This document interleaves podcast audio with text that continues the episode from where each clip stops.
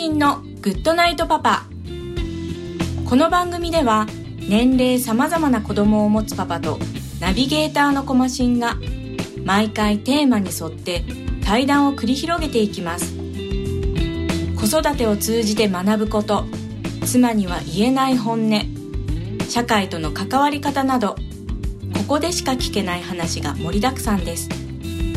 それでは今回の対談をお楽しみくださいはい、えー今回のゲストですけど柴田さんですよろしくおはい、願よいろししくまおす、願いします。はいえーでもあの、えーお仕事でですね今あ の、えーよく絡んでえーいる方なんですけども、えーまあ、まだ出会ってからですね2ヶ月ですね。ぐらいか。かもしれませんけど、はまあその期間と、まあ、相反してというか、えーだいぶ、え ー濃い濃いお付き合いになってますのそうでですねはいはいえーまあ、いい話が、はいい、い話というかできるかなと思ってるんですけども、で一応このラジオがですね、えーお父さん同士の対談ということででこの、えー回がですね多分まあ第49回目に多分なると思うんですけども、えーそこでですね、えーまあえーお互いお父さんということなんで、えーまあ、今回ですね、えーまあ当初の、えーこの番組の趣旨であるですねえー家族とは、えー親子とはみたいな話をですねえーまたできればなと思ってえーおりますというところで、えーでまあそれ早速なんですけれども、えーなんかその家族だったりとか、えーなんですかねそのに関してこう考えというかですね、えーなんかあればですね教えてもらえたらなと思うんですけどもはい。はいえっ、とですね、小島さんからこの話が来てですね、一は応いテーマが家族 っていうことなんで、はいであの私のですね家族の話って知ってる人は実は知ってるんですけど、はいえっと今家族構成ははいかみ、さんとはい娘と3人暮らしです今、はい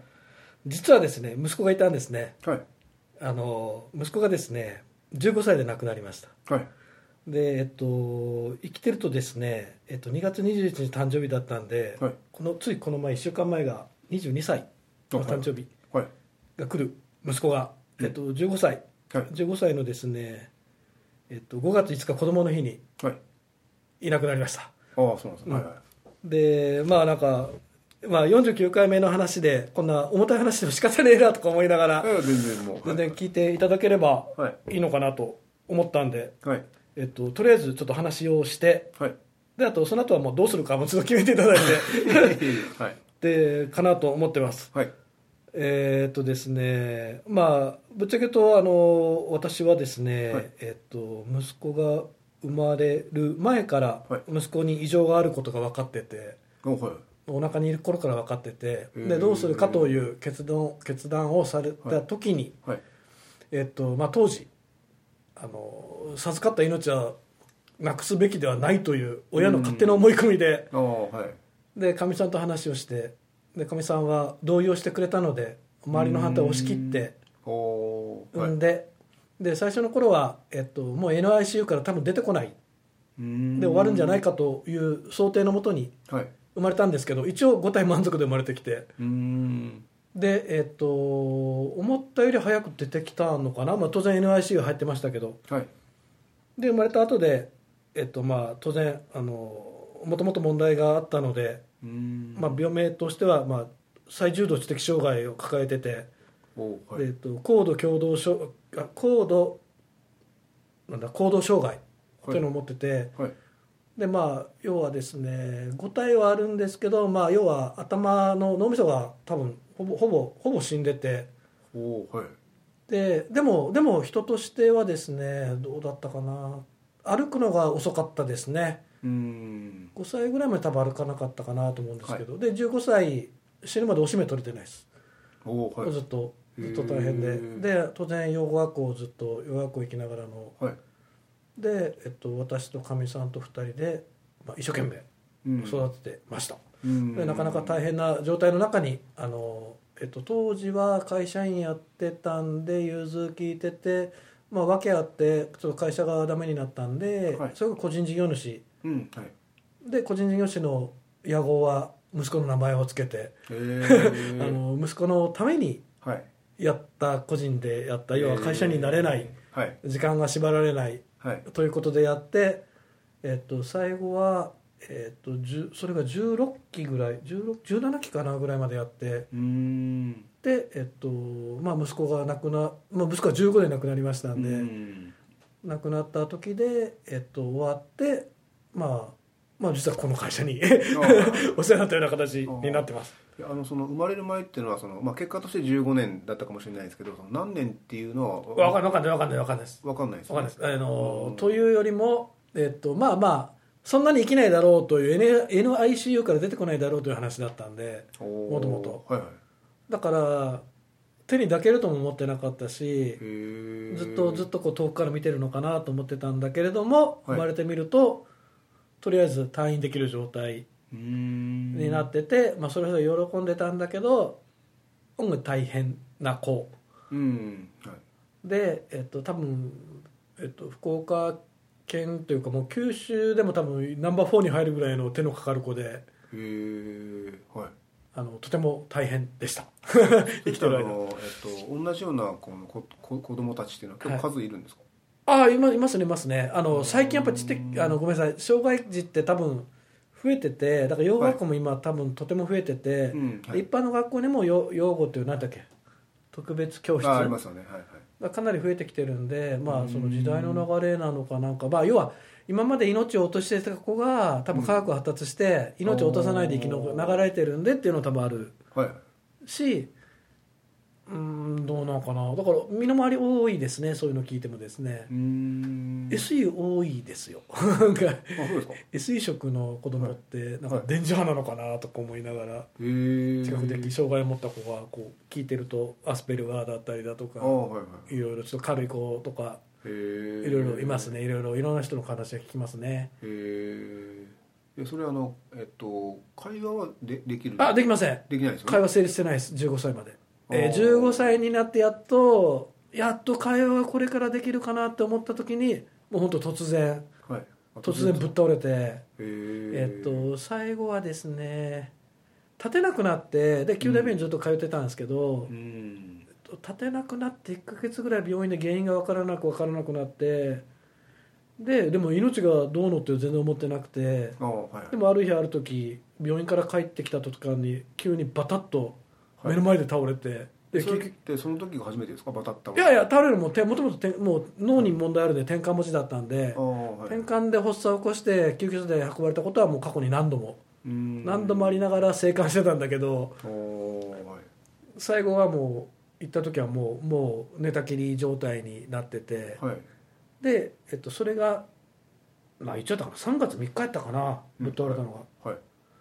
ででその後機械につながって、まあ、つながっててずっとつながってれば多分多分今の科学で生きてるんだけどうんそんなことしてもかわいそうですとあー医者から言われて、はいでまあまあ人工補助するやつは止めもう止めましょうって3日ぐらい経ってうーんでそれでもその後ずっと頑張ってたんですけどねはいでなんだかんだで何を思ったか子供の日に 子供の日5月5日の日のはい12時のギリギリかな11時過ぎぐらいにはい息を引き取っておー終わりましたね、それはえっとそのまあその死因っていう意味ではいやもうもう何も何もないっすね心臓発作かなああるっ意て味ことですか単なるあもう立ち立て立てなくなってたのも分からない分からないになってて、はい分かんないですねもうねあー原因なんてあーでそれだからそのえっとなんですかねじゃあ会話をまあ、えー、だから声を聞いたことないってことあ声は声は大丈夫です声はしゃべしゃべりますしゃべりますあーあ会話にならないかけいどかいあの要は何歳児ぐらいかな最初に言葉覚えたぐらい覚えたての2歳児とか1歳児、2歳児のはい会話あーが、えっと、15歳でありながらできるへーで最後の最後は本当これこいつ喋れるんじゃないかと思うぐらいギリギリまで15歳になったうらんなっててこれから会話が通じるんだなと思ってる時にそうなっちゃって うんとであいつが死んだ時は俺の人生一回終わりました ねあー今まで何回か終わってるんですけど俺の人生 実は えっともう多分3回か4回ぐらい終わってるんですけどその都度、その都度あのリブートしてるんですけど俺の精神的には、あーはいはいでその中の、まあ、一番大きいやつですねうん息子が死んだっていうのあの何息子が多分生きてたら一緒にあの一緒に山登ろうと思ってたんで仙人になっておーはい息子と2人ではいどっかの山の中でもこもってはい息子は死ぬまで2人で生きていこうかなと思ってたぐらいなんでへえででだけど多分15歳の時に亡くなったのは多分もうもうもういいよって感じでお父さん頑張ってねお父さんお母さん頑張ってねっていう気持ちで多分手放してくれたのかなとそそれまではねもうどうししようもなく仕事やってたんですけどうんまあその睡眠障害もあるし夜中にバタバタ動きもあるしおーバタバタして近所迷惑もあったしとても大変なへもーう高度障害あれなんでた大変なんですよはいはいで歩いてる人なんか飛ば蹴飛ばして骨折ったりとかしたんでで警察来たりしたことあるへしーはいもう多分ね思った皆さんの知らない思った以上にもっと大変な子でそれを一応俺はかみさんともうパートナーだと思ってるんですけど、はいで小島さんさっきね2人の夫婦の関係とか言ったけど、もう俺とかみさんって今多分パートナーもう俺から言うと戦友で、あーはあいの2人で決めて息子をねうんを育てろって決めてそれから15年間2人で一生懸命おたお互い罵り合いながらあー それはお前がやることだろうとかお互いな俺はね仕事、えー俺は生きていかないといけない仕事を昼間出ててはい昼間かみさん任せて、うんでだから俺は夜帰ってきてなぜか知らないけど夜俺が見てとかうんやってたんで、はいあのとてもとても人間らしい生活を15年間してなくて。あーはいででほん多分もうもう言っても仕方ないもうこれ経験しないと多分どうしようもないんで、うんああとはねあの多分お親が地方入ると多分分かって逆に分かってくれて、あのある人と話してた時に、はい俺の息子を見てるのは多分地方になった親を見てるのと全く一緒で、おーはいなんで大変だねっていう話で一応見てての15年間過ごして息子が死んだ時に一回俺も一回一度死んだんで。うん でそれでどうしようかなって、まあ、でもでも死んでも仕方ないんで,、はいで娘もいるしうんあのかみさんはとりあえずいいいいって俺とかみさんなんで、うんまあ、お互い2人頑張ってうん頑張ろうって決めて15年間頑張ってで息子はもういいよって多分言っちゃってうんでその後生きるのは俺とかみさんはどうでもいいからお互いパートナーと思ってでも娘は全然ねうんこれから先、まあ、成人するまで見てもう今成人しちゃいましたけどはい見られかんからそんな俺死んだらいかんなと思ってその後頑張った状態うんですね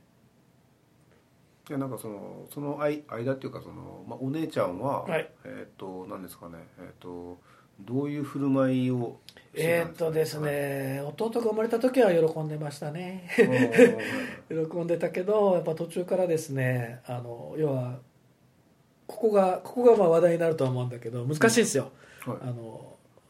まあ、このこの今やつって多分娘とは聞かないと思うんでもう話しますけど、はいはいあのぶっちゃけですね結局息子のために生きていかないといかんじゃないですか、ううんちのかみさんも手を取られるんで、娘が非常にできた子だったんであー逆にちょっと預けたりだとかうんすると、娘が壊れるんですよ今度おーはいはいはいで要は私なんかいらない子だったってついこの前もあー死んだ後かな、東京に俺行ってる頃にはい来て3人で寝た時もそういう話題になって、へーで私のこととかどうでもよかったねそんなことは全然なくて、はいはいはいもう本当娘わかるいい子だったんでう、んでとりあえずほっとほっといたと言いながらでもでもいろんな問題起こった時は当然やりましたよ息子を預けてでも、はい娘がこれ壊れたらどうしようもないんではい一生懸命やったんだけれども案外通じてなくてうーんいまだにそれは言われますね娘からもですねおだとうんむ息子は息子中心にやったよねって15年間、うん私なんかほったらかしとったよねって今でもああそうですか今でも言われますだからだからうん今はあの案外案外大嫌いって言います息子の弟のことあそうですかえいますしょもうぶっちゃけいますでもうそれはそれも仕方ないなだでも言うだけで、はいそんなことないですよあの写真も飾ってあるしいっぱいああはいだから本心ということはまた違うと思うんでうん俺らの前ではあんまり言わないうんけどけどそういうふうに、まあ、娘にも本当申し訳ない状況がうん生まれて今に至るとところではありますねでそのなんですかねえっとまあ、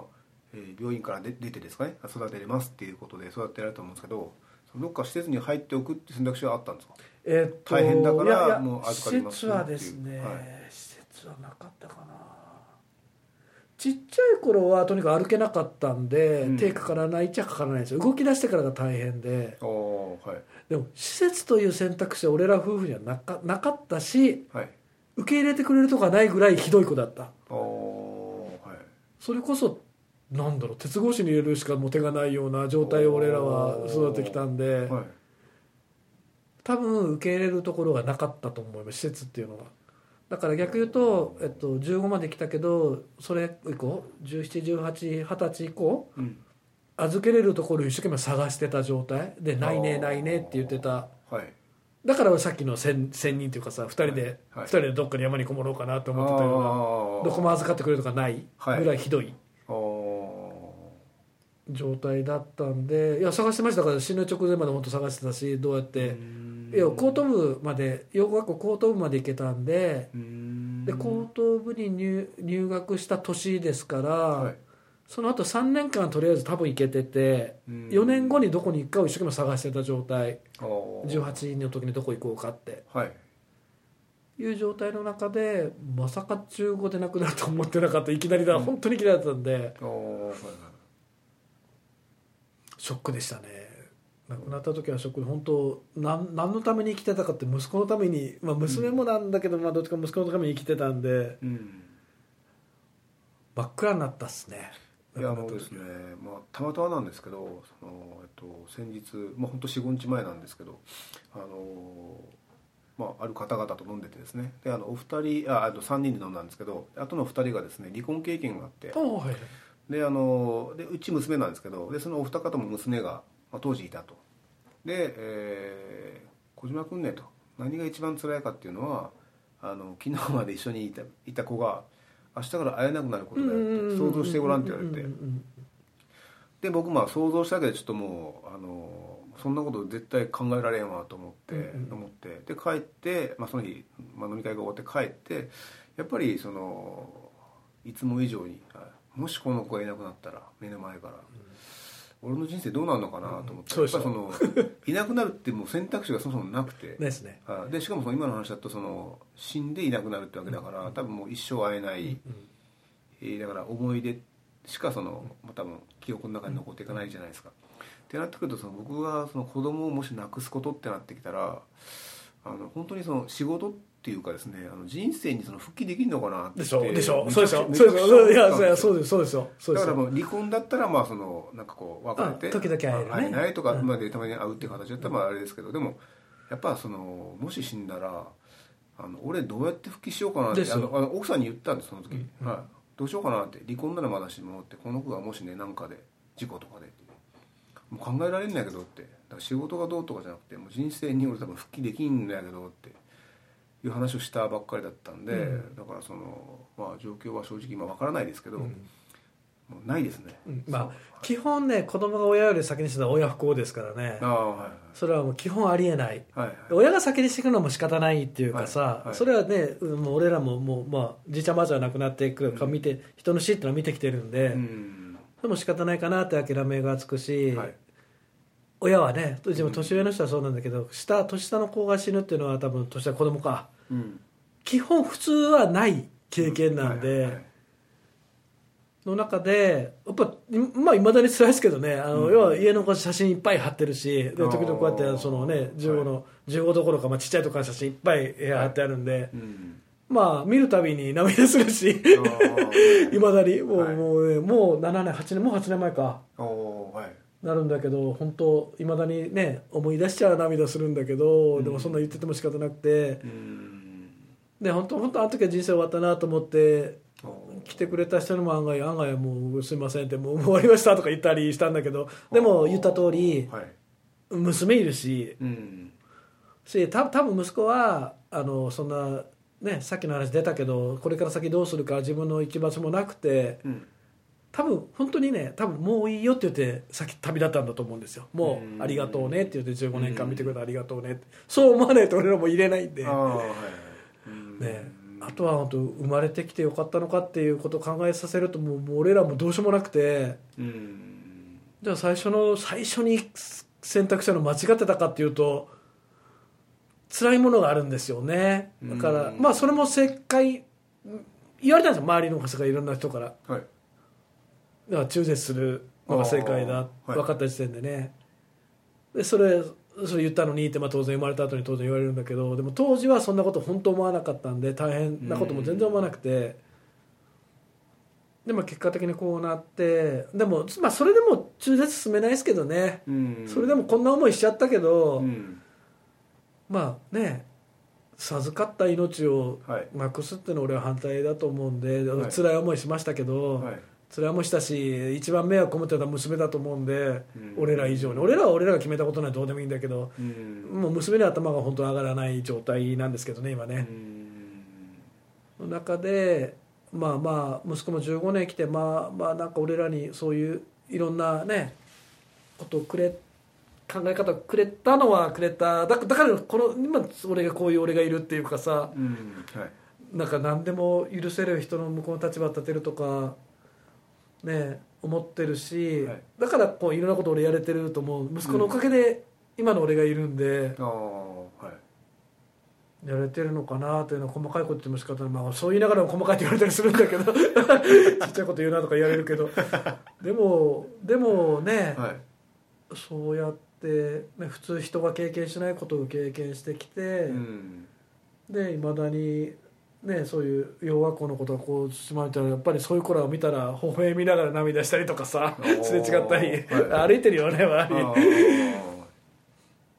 まあでも、まあ、そうそう言いながらもなんか結局今はかか全然かかって洋学校系でかかってないんだけどちょちょっと手離れたかったんで、ちょっともうもうあーごめんなさいちょちょっと今離れたいんでって言って、はいね、あとは社会人終わった後でまたまたそういう方向に行ってもいいのかなとかちょっと思ってるけあどーはい、うーんなんかその何ですかねえっとでも赤ちゃんの時ってそのそういう症状がもう赤ちゃんの時から出てたああんですかもうもう赤ちゃんの時はですね、はいあの俗に言うミルク吐くなるじゃないですか、はいはいあれをするとね毎回噴水のようにあの気管支が弱かったんですね脳は関係ないのかもしれないけどあーはいだから毎回、えっと、夜中にミルク飲まして3時頃、はい俺の役目なんだけど、はい飲ましてソファソファーに座ったら毎回ふわーってー噴水されて毎回毎回ミルクまみれあのー 毎日、まあ多分普通の子たちはそのこゲップしてうんそうそうそうそうっていので一回そうそうそうああで出たね気よかっ管支たがね弱って弱かったかな、はいはいここにあの吸入器やってたしもう気管支が弱かったかなうーんでそれが大変だったのとであ歩かないっていうのは当然はいいろいろあってリハビリとかいろいろ連れて行ったりしててあの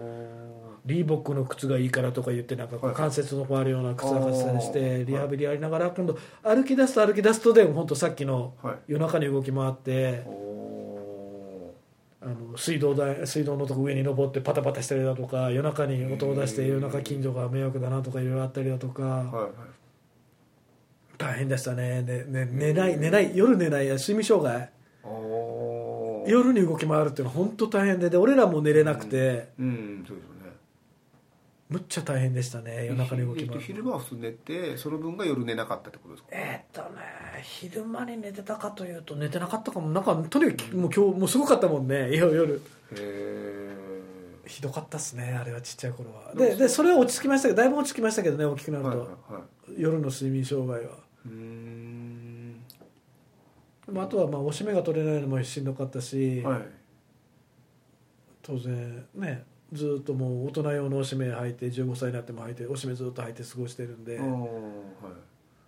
いう大変でしたねトイレトイレ行けないんでうんああそうですねちょっとはそのまあうち今3歳8ヶ月ですけどその、まあ、おむつが取れない状態で、まあそのえっと、1日に、えっと、12回とか23回おむつ変えてってことですかうねん、、まあ、そうそれが15年15歳ああっでてすことですかあーその状態でただその体は大きくなっていくんでそうですもう同じ俺と身長変わらないぐらいになったんであそうですかそうですここまで来ましたよ15歳おー全然本当本当になんか一人の大人をこそうですそうです力マジであるし、うはいしあの噛みついたりかじったりするんでもう生傷は絶えなかっえたかみさんもー、はいはい娘はもう近づけさせなかったんであーある程度までいったらねあーそうなんですかへうえちとかみさんはもう傷だらけでしたねもうずっと15年間あーでそれだからそのと柴田さんが、えっと、仕事されて奥さんが昼間ずっと見るからえーっと基本的にはそうですそうです俺がとりあえず収入ないと仕方ないんで、うん昼間は俺あでもでも個人事業主やってたんで、はいはい家で仕事してたからあーであと洋楽行ってる間っていうのはとりあえず任せてるから、いその間にやったりあとはもう本当夜本当なんか俺仙人のような夜仕事してでも夜、うん寝寝かしてくれたりとかしてそうですよねでやって学校行ってる時はかみさんが学校に一緒にいてとかうんあの時は働いてなかったですけど息子が死んでからかみさん働き始めたかなそうですね、うんそうですねもうもう基本息子につきっきりだったね娘あのかみさんの方があーで俺は働かないかんから働いて、はいでもそう言いながらも24時間任せれないんでうん俺は頑張ってたんですけどね仕事しながら息子を見ながらうんだから本当に15年間息子の共にうん生きてきていなくなった時のあーもう空虚感っていうかああそうですねはい な何をしてきたんだっていうのがうんありましたね、でそれはまあ亡くなってから、えーまあ、完全に復帰っていうのもおかしいですけど、その精神的にまあやるしかないよねって言ってその日常生活に戻るまではやっぱ結構かかったどわうけやでっすたかなどうやったかなどうやったかなでも1ヶ月1ヶ月でもぼーっとしてたわけじゃないですね、ななんかしてましたね結局ね、うん死んですぐはとにかくもうもうダメですってみんなに俺言ってああはい もう何も何も生きどきどくもないですって言ったけど、はいそうは言いながらもねまあ離婚もせずにいたし離婚、うん実は離婚してもおかしくなかったんだけど当時ああ息子いなくはい息子がいるからまあさっきの話じゃないけど、うん別れれないよね2人で面倒見られないからよねってはい言ってたパートナーだったんで、うん息子いなくなった時点でもう別れることも覚悟してたしああもうなんか理由はないみたいなはいでもそう言いながら今まで一緒にいる んでなぜかうんはいはいまあなんかそういう関係だったのかなと思いながらいまだに一緒にいるからですああね まあそう言いながらほら俺5年ぐらい単身赴任してたんで、はいお互いにねお互いにもう尽きず離れずの今状態だったんで何とも言えないんですけどいやそのなんですかね一応そのこのか家族っていう、まあ、もものっていうからですねあの、まあ、ちょっと先ほど話しましたけどあの、まあ、家族になったんですけどあの、まあ、それが絶対ではないと僕いや絶対ないはと思思いってますて絶対ないですよでなんかお互いが例えばその不幸になる、まあ、なってる状況があるんだったらそのまああ別れて離あれ離れたらいいのかそもれしれぞなれいの人生を歩むのそうでがすまそうああのそうそう逆に自然だと思ってそうだったるそんうですそうねだと思いますで、まあ、僕の周りにまあたまたまですけどその家族がいることでなんかその、まあ、足かせって言い方あれですけどなんかその不自由な、えー方が何人かいてですねでそこでまあいろいろ話してたらやっぱその家族もいるし親戚の目もあるしっていうのは話されてたんですけどただそれでやっぱ本人が不幸になってるんだったら、まあ、まあ世間体はどうかわかんないですけどあの、まあ、離れ離れになってそれぞれが生きるっていうのも一個のあのあれじゃないんですかって話はしたことあるんですけどまあなんかそれできないとなんかその家族とはやっぱり大切なもので尊いものでみたいなとこやっぱあるらしいんですけどそういうのがちょっと聞いてた時にまあなんでしょうねじゃあその家族とかあの親子とかっていうのはじゃあそのなんだろうな絶対そうなんかあるべきもの的なこう考え方がやっぱどっかにそのあるものなのかなとかうん自分のがだんだん疑問になってきてですねで今自分も親になりましたけどもしそのさっき言った話から子供が何かの事情で「お父さんごめんなさいと」あの私はちょっとあなたと 一緒にいれません」って言われたらまあまあまあまあいいよねっていう感じで、まあ、あ子供のの選択だよね、まあまあ 悲しいですけどしいけたどだあのそうですしあとその僕はその子供に対してですね、まあ、自分の子供がっていうかあの将来生きるであろう、えー人たち、えー時代を、えー担うであろう人たちに対してですねあの教育するのはあの親である必要はないと思ってて最悪ですね本当は親が望ましいのかもしれないんですけどその方がその次の時代においてその幸せ不幸せになるぐらいだったらその教育を担う立場は親じゃなくて他人でもいいと思ってて、うんいいじゃないですかはねいはいはい結果としてそれがその多分将来のその世界にとっては多分良いものになると思うんで、だから親である必要はないなって思ってるんですけど、まあ、その考え方もちょっとやっぱりこう、うん、理解できないなっていう声もあったりとかですね家族だからやっぱ親が育てて、えーするべきだみたいな話なんですけどだからそこのなんか認識とかってなんかあのどどのタイミングでそうそういうふうな思考がなっちゃうのかなとかって結構不思議で、その自分のそのあの自分のその上の親がそういう考え方を持ってたからそれを引き継いだからそうなっているのかなんかその本人のその捉え方でやっぱりそのそれはいかんやろみたいないうふうな形でそうなってるのか分かんないんですけどそこは僕の関心事とかあの、まあ、疑問でもあって、まあ、こういう趣旨の、えー番組をやってるとこも一個あってですねだから、まあ、家族だけど親子だけど、まあ、結局はまあ、うん、絶対じゃないから何、うん、なんかあったらもうそのその置かれた状況によって進んでいくっていうことがまあ自然かなと思ってですね、うん、なんかそういう考えがあったんでまあ今日の話はちょっと、まあ、そことちょっと 違うかもしれないんですけど、はいあなんかその柴田さんのその家族観っていうんですかね、なんかその辺の、うん、考えというかなんかあればですね、まあでもでも親子ってた多分親って反面教師になれるんできっとうんだからねあの多分一世代空きに似てると思うんですねだからーうちあのじいちゃんばあちゃんと多分うちの娘たちが多分よく似ててっていうこうあー一向きにはいはい多分親を見てて親の子が嫌だとかいうのがある んで多分親と同じようには育たないと思うんですねきっと、はいああはいなんでどちらかというとじいちゃんばあちゃんが好きうんでじいちゃんばあちゃんと同じような考え方になるっていうのかなと一あー一世代おきにはいというのはちょちょっと思いますああのの今の息子の話とは別別にしてうんでむす娘もそうかなとか思いながらあの結構そのおじいちゃんおばあちゃんとは結構頻繁に会うようなですよ間柄だねったんですかわ私はそうでしたね私じいちゃんばあちゃん子私じいちゃんばあちゃん子だしかみさんもそうですねああそうですか、うんああでで変な話娘もそうなってほしかった時娘はこの息子の件があったんで、はいちょっとじいちゃんばあちゃんに懐いてないのがちょっと寂しいんですけあどー今現在ですねはいはいでも本来はなんかそうかなと思いますね一世代大きいぐらいにうんああそうですねあの僕の話だとあれですねえっ、と母方の、えーじまあ一応あの、えー母方のお父さんですね母方がこっちだかな、はいそうですねののえっ子供とはまあ、じいちゃんが好きで、うんうんで、えっとまあ、どっかでも話したんですけどそのじいちゃんの、えー人生最後の免許更新 ですねおいおいおいの、え